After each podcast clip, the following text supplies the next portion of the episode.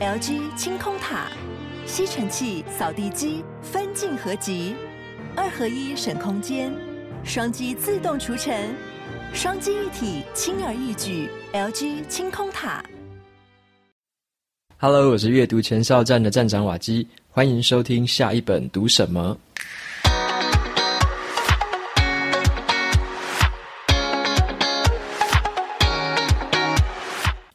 今天我想要跟你分享的主题是比较轻松一点的，我会跟你分享英文跟中文有声书的使用心得，还有我的一些想法。然后在节目的最后呢，我会用我们上次有提到的语音信箱的留言，这次有两个听众留言留言给我，然后呢，我就用这两个留言剪辑下来，把它剪在节目里面，然后我会试着去回答里面的问题，就好像我们在空中这样子隔空谈话一样。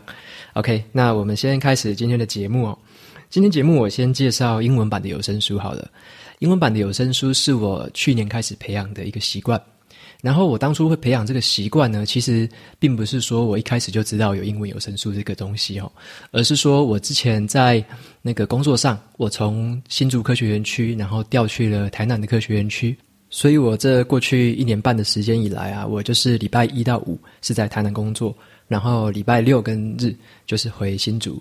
这样子的话，我蛮多时间是在通勤上面的。我自己的话是开车啦，就是会花每个礼拜花五个小时的时间来回。你开下去要花二点五小时，然后回来的话又要花另外一个二点五小时。所以我那时候就在想说，嗯，这样子的通勤生活呢，这这么多的时间，如果是单纯用来听音乐啊，或者说只是听听广播的话，好像有点可惜。然后我就想说，是不是把这个时间用来可以做一些更有意思的事情？当然呢，在去年的时候，那个时候 Podcast 还不红啦，所以 Podcast 完全没有出现在我脑袋里。我完全那时候完全没有想到这个东西。那时候想的只是说，诶，我平常有在读书，然后读的是纸本书，然后也有读电子书。那时候就在想说，诶，如果说我用听的方式来听听看怎么样？然后那时候有一点印象，就是说哦，好像有有声书这个东西，因为以前中文的话好像也有那种有声书吧，所以那时候就开始在找这个东西。后来上网开始找，找一找发现说，好像中文的这个资源是很少的。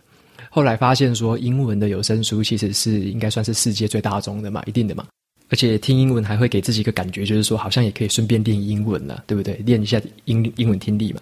所以那时候我就找到了亚马逊，它底下的一个很大的一个公司，它收购的。那这个公司的名字叫做 Audible，A U D I B L E。那这家公司呢，它里面就有超级超级多的有声书，就是你听都听不完的那一种。那时候我就看到它有个方案，就是说你可以你可以注册它的会员，然后它注册会员之后，它就免费送你两本书的 quota，也就是说你一注册会员，你就可以有两本书的额度直接免费听。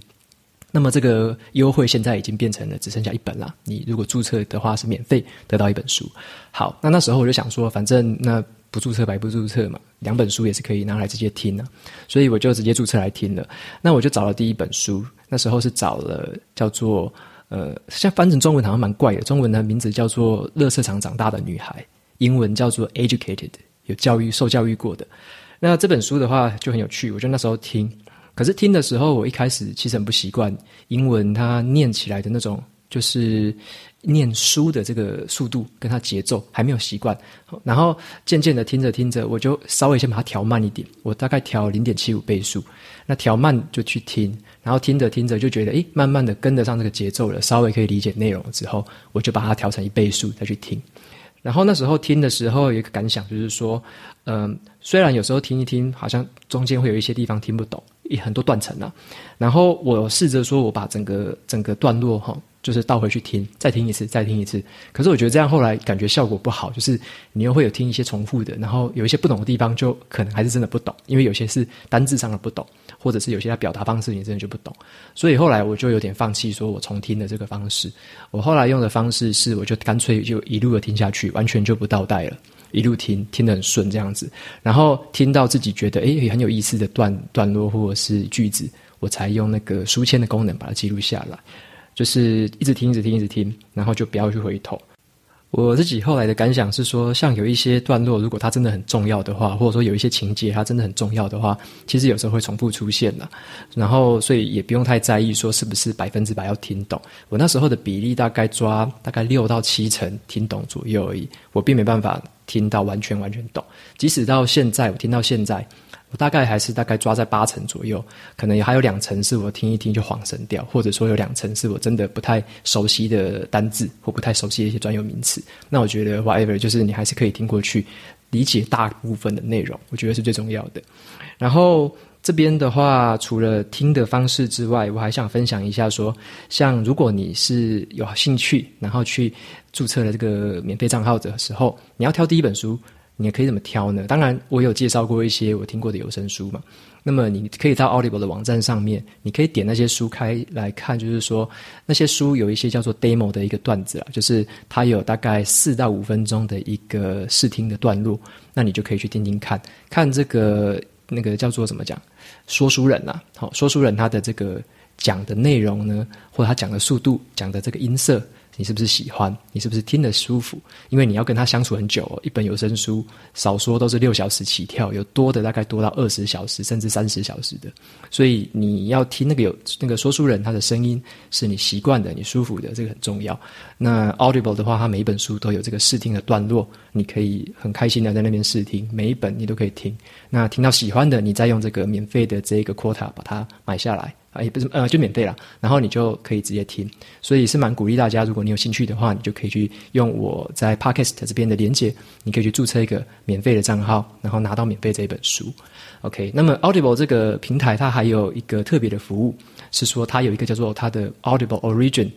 的这个图图书库。那 Audible Origin 的话，是有点像是他把一些比较小的作品、独立作品以及一些舞台剧啊。然后把它做成这个有声版本的，也算是有声书的产品。那这些的话是每个月是两本。那你如果你是用免费账户的话，你也可以直接拿到两本的 quota。所以如果你用这个免费的这个账户，你就可以拿到一本是真正的一个有声书，跟两本是 Audible 它原创的 Origin 的这个有声书。所以你总共可以拿到三本书。所以你这个注册这个账号，我觉得是蛮划算的，真的可以去试试看。然后呢，我在听的这个种类里面。英文有声书里面，我觉得小说跟传记是我听最大宗的。我大概超过八成九成都是听小说跟传记，因为我后来发现说，其实你听小说跟传记的话，可以比较不用担心说哪边听不太懂，因为小说跟传记的话，大部分都是故事的类型嘛。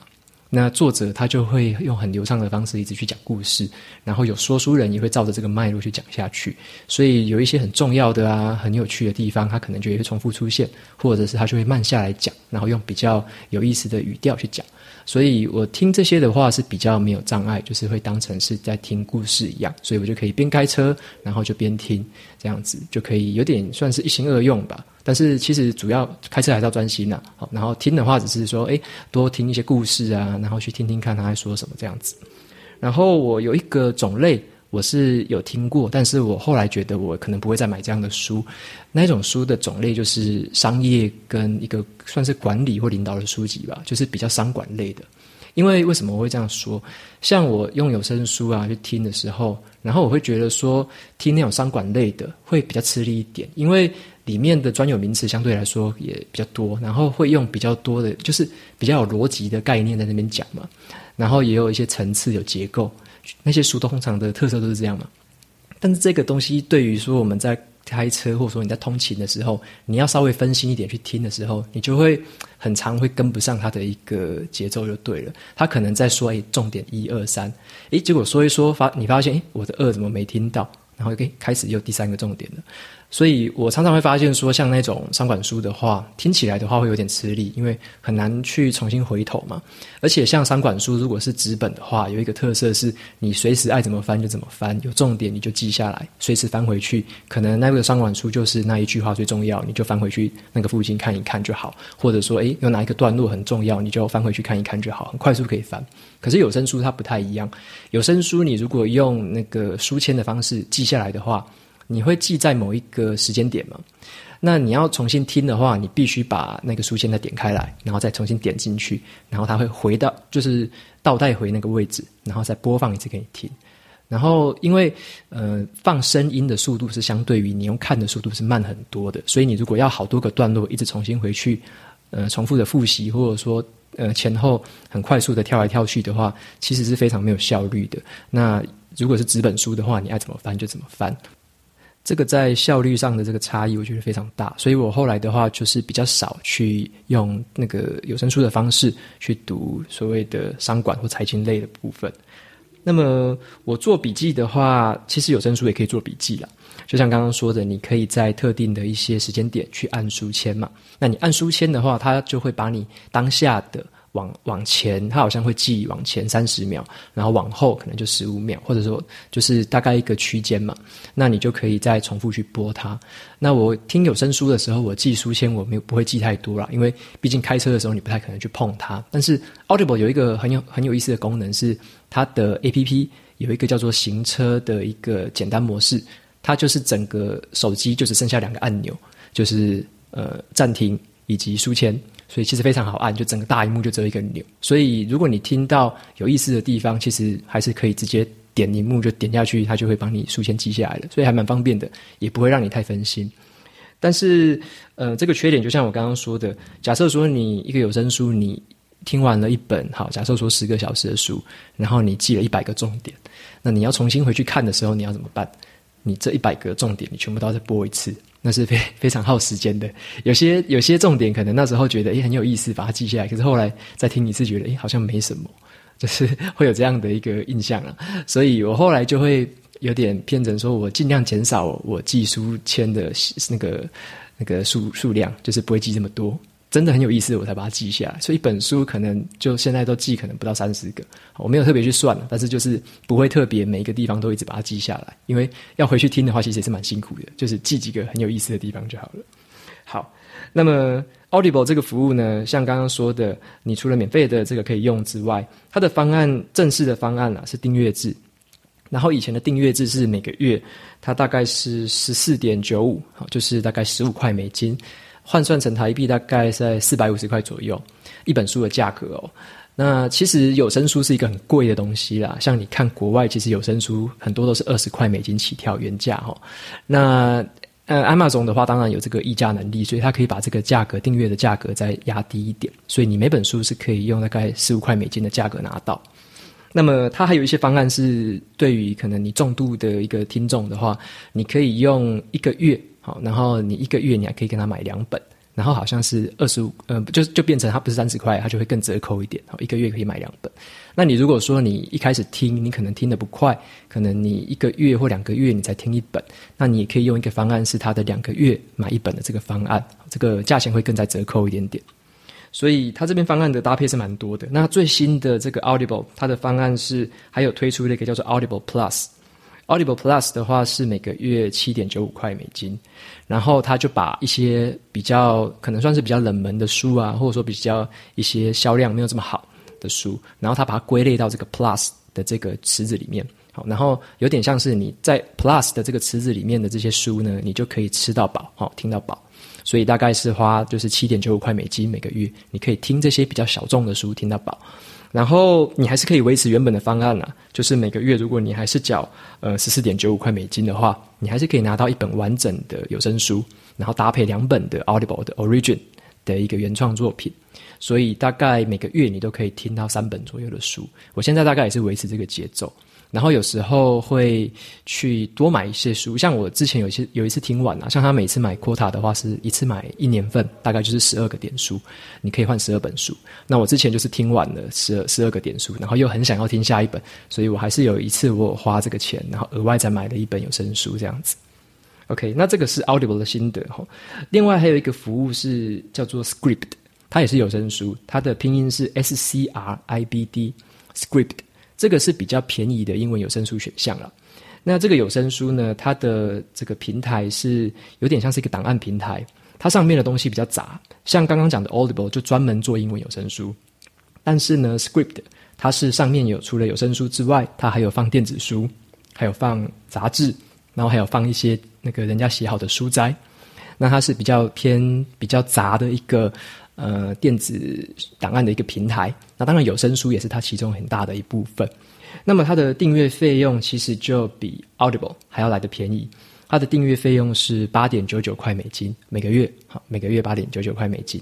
那它这个价格呢，是呃，是可以让你听到饱的价格哦。也就是说，你不管是拿几本有声书，你都可以用八点九九块的这个价格直接听到饱，而且没有限制你哈，它没有限制你。所以，像是它跟 Audible 比起来的话，其实如果你的书，你你想看的书在上面都找得到的话，Script 是还不错的选项，因为你就比较不会被这个点数所限制住。但是它跟 Audible 有一个很本质上的差别，可能你要注意的就是说，像是 Audible。他用那个十四点九五块买的这个书呢，这个书是永远属于你的。也就是说，你今天如果不订阅 Audible 了，或者说，诶，你不再使用这个 Amazon 的服务了，但是这个书还是属于你的。你只要是有 Audible 的 APP 的一天，你还是可以把这个书开起来，你还是可以下载这个档案。这本书是属于你的。但是 Script 它的方式就不太一样，你付的这个八点九就是八点九九块美金，它是属于订阅制啦。你拥有的是这个平台现在的使用权而已，就是也就是说，你如果你这个月你有付月费，你还是这个使用者的话，你可以去听这些书。但是如果你下个月你没有付月费了，你上面的书是你是连一本都听不了的，因为你无法去用这个平台了。所以这边这个吃到饱跟 Audible 的这个嗯差异。要让你知道一下，所以你如果是选择 CP 值比较高的，我看蛮多人其实有去用 Audible，那用用那个 Script，然后我自己的话是两个都有用，我 Audible 跟 Script 都有用。那么，Script 这个服务，你如果是用我的 Podcast 的连接去成为它的订阅户的话，你还可以获得额外两个月的免费时间，OK，也就是两个月免完完整的免费时间，你可以无限的听到饱。补充一下，是今天提到的 Audible 跟 Script 这两个服务。如果你是透过我的连接成为使用户，那么我会获得小额的回馈金。这个回馈金会用来做网站还有 Podcast 这个维护运作成本的支出。那也很感谢你的支持。如果你是用我的连接成为会员的话，先谢谢你。那么最后我讲一下中文的有声书。中文有声书我最近接触到的是读墨，读墨最近也开始推了中文有声书的平台。然后前阵子的话，我是也接触到两本书，一本是《动物农庄》，另外一本是《异乡人》。然后我觉得中文的一个配音很有意思哦，就是我觉呃，我为什么说配音呢？因为我觉得他们请来的说书人好像是配音员的样子，就是那种声音表演员啊。他跟英文的不太一样哦，英文的有声书，它的讲起来就是真的好像在呃，你呃怎么讲讲故事一样，就是很像床边故事或者是炉火边的一个故事这样子。比较呃像在说话的语气吧，但是中文的话，我觉得很特别哦。中文的我看的这两本书哈，就是《动物农庄》跟《异乡人》，都蛮特别的。他的语调我觉得都蛮蛮配音的，就是好像那种卡通或者那种电视剧的那种配音方式。是呃，这个不是说不好，而是说他们是真的用很专业的方式在配。我举个例子来说哈，像《动物农庄》啊，这本书里面有超级多的角色，每一种动物都有自己的特色嘛，每一种动物都有自己的声音，每一种动物都有自己的一个专长啊，然后有它的一个很特别的地方。然后这个配音员他就会说说书人好了，他说书人他就会去模仿不同的动物他个性的声音，然后去一直变换这些声音，所以。像里面有一个角色，可能就是可能是猪，然后哎，他就用这个猪的这个很有权威、高高在上的这个角色来讲话，然后也有那种很可爱的小那种小动物，然后他用很可爱的声音去讲，所以我觉得蛮有趣的，很像是在听一个舞台剧，或者说你可以说很像一个小剧场的样子，很生动啦。然后我读另外一本是《异乡人》，那《异乡人》的话是男生的这个说书人，那他的说书人我就觉得很有情感。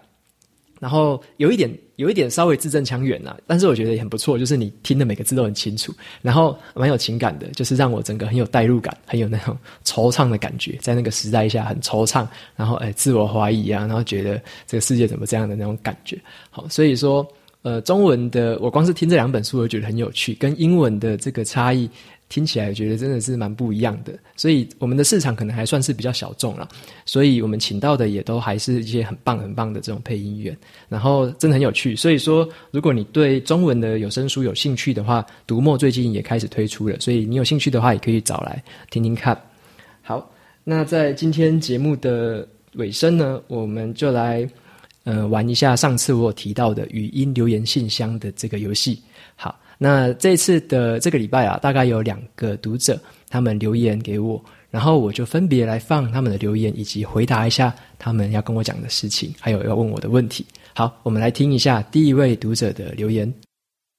Hello，瓦基，你好，我是米娅。我是居住在马来西亚的台湾人。你是我少数从头可以听到尾独自一人的 Podcast。我通常都是在呃煮饭的时候听收听你的节目，呃，真的让我获益良多。我也去有去你的网站看一些好书推荐，那我也把它加入我的书单，因为。看了你的推荐，我也开始做了子弹笔记术跟晨晨间习惯的建立，那真的让我呃收获非常多，呃整个生活变得很清楚。谢谢你带来这么实用有帮助的呃这些资讯给大家，呃希望你继续努力，谢谢。很感谢听到米娅的留言，然后你说你是在煮菜的时候听我的 podcast。我的话，我在煮菜的时候，我喜欢看 Gordon Ramsay 跟 James Oliver，我喜欢听他们在那边讲怎么煮菜，然后煮哪些菜，因为我喜欢做呃意大利式的料理，还有比较地中海风味的料理。然后你有讲到呃子弹笔记跟晨间习惯。其实这两个习惯就是我在前两年建立起来，我觉得真的改变我一生最大的两个习惯。所以，如果大家对子弹笔记还有晨间习惯有兴趣的话，都可以在 Google 直接搜寻前面的一些连接，就是我的文章。那也欢迎大家去看了之后，开始采取一些实验，好试试看子弹笔记怎么样，然后也试试看早起的这个晨间习惯怎么样。我相信会对你的生活带来很多不错的帮助哈。那么，我们来继续听第二个读者的留言。他的名字是专业驯兽师。瓦基你好，谢谢你以往的分享，让我们都受益良多。不过，过去的分享大多是针对成人。接下来，我想要请问的是，要怎么样针对学龄儿童？目前孩子是一年级和三年级，我想要了解要怎么样训练他们能够进行有系统的阅读，然后在阅读的过程中，能够培养他们。呃，自己能够理出脉络的能力，还有抓出重点的能力。期待你的分享，谢谢你。听到这段留言，不知道你的反应是不是跟我第一次听的时候一样？就是，哇，这声音也太好听了吧！好，没关系，我们 来讲一下他的提问。好，他提到说，小学呃一年级跟三年级的孩童要怎么样去建立读书习惯？呃，老实说，我自己还没有孩子。所以我们没办法直接给你一个很结论式的一个回复，但是我可以从一个反向反向的方式来思考，就是说，像我以前很不喜欢读书，我超级不喜欢读课外书，尤其是我三十岁之前，小时候我很不喜欢读，为什么？我后来开始在想，我才发现说，嗯，像我爸还有我妈，他们是很喜欢看电视的人，我们家里有超多的书，我们书柜里面全部都是书，但是我爸跟我妈，呃，只要是下班，一定是看电视。假日也一定是看电视，所以大部分的时间我几乎没有看过他们在看书。如果我爸妈有听节目的话，不要杀我。但是我老实说是这样子，因为我不觉得他们有看书，他们会叫我看书的时候，我会想说，嗯，你们都没有在看书，为什么我要看书？所以从小到大都是这种感觉，所以有一点叛逆的时候，尤其这种感觉会特别明显。然后呢，嗯，所以渐渐的就养成一个习惯，就是说看书其实就只是为了功课，为了分数。然后有了分数之后拿到奖励，好吃一顿大餐，买一个新的游戏机，好买一个新的游戏，买一本新的漫画，大概就是这样子，蛮功利主义的。所以我不觉得说在嗯父母的榜样之下，好像读书是一件呃很有智慧啊，或者是很有趣呀、可以探索世界的一件事情。我感觉不到这件事情，所以我现在觉得蛮可惜的。那么我最近读到一本书，是大陆的作者樊登写的，这本书的名称叫做《读懂一本书》。里面就讲说，其实，在读书的时候啊，要怎么样读懂一本书，最好的方式就是讲给别人听。那么，他分享了很多说书的方式，哈，他就是会把书里面的一些重点截取出来，然后去挑一些对自己有意思的故事，他对觉得对听众也会有意思，他就会讲这些东西。那你就会被他说书的内容。引就是吸引，然后着迷。那我建议说，诶，如果你喜欢让孩子也接触这个阅读的话，是不是也用一个以身作则的一个方式，就是把自己当成榜样，自己也陪着他们读。读完之后呢，也试着说给他们听，用一些很有趣的故事去吸引他们的注意，然后去勾起他们的好奇心。然后你也可以用一个方式是说，像我自己很喜欢的是心智图。我觉得心智图，像我之前也读其他的书，发现心智图其实对小孩子也很有效果。心智图就是说中间一个重点嘛，然后延伸出去可能三个重点，三个重点再各自延伸，可能延伸成九个重点。那这个方式其实就是蛮 freestyle 的，可以很随性的做，不用特别说一开始就拘泥在什么样的格式里面。只要是心智图，你就是可以无限的发想。那你可以让孩子就是记录一下对他们有意思的一些观念。或者说有意思的故事，就把它写下来。那可能彼此去跟对方说说看，读完那些书之后，自己有哪些想法，有哪一些新的见解，然后发现哪些有趣的事情。我觉得应该是透过这样的方式，让孩子觉得，诶，读书这件事真的很有趣耶。然后，诶，那个妈妈在跟我讲的时候，诶，然后我又学到了新的东西，然后又有新的故事，又有新的领悟。那这样子，我觉得可能是一个比较正向的一个成长，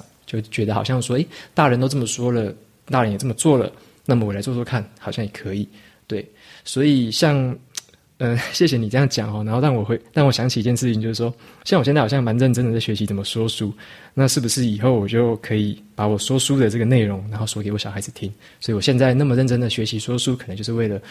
嗯、呃，说给我小孩子听吧。好，这个是歪理，所以没关系，我是建议可以试着这样的方式，可以试试看，不一定会成功，但是可能至少是一个方向吧。OK，今天的节目到这边也进了尾声。如果你喜欢今天的内容，我分享了对你也有帮助的话，欢迎追踪下一本读什么，也欢迎你到这个语音信箱留言给我。像刚刚那样子的对谈方式，我觉得是还蛮有趣的，隔空对谈哦。然后也请你到 Podcast 的 Apple Podcast 上面帮我留下五星评论，推荐给其他有需要的读者。我每周呢也会在阅读前哨站部落格还有 FB 粉砖上面分享一篇文字的读书心得，喜欢的话别忘了去追踪还有订阅我的电子报，这是对我最好的支持。好的，下一本读什么？我们下次见，拜拜。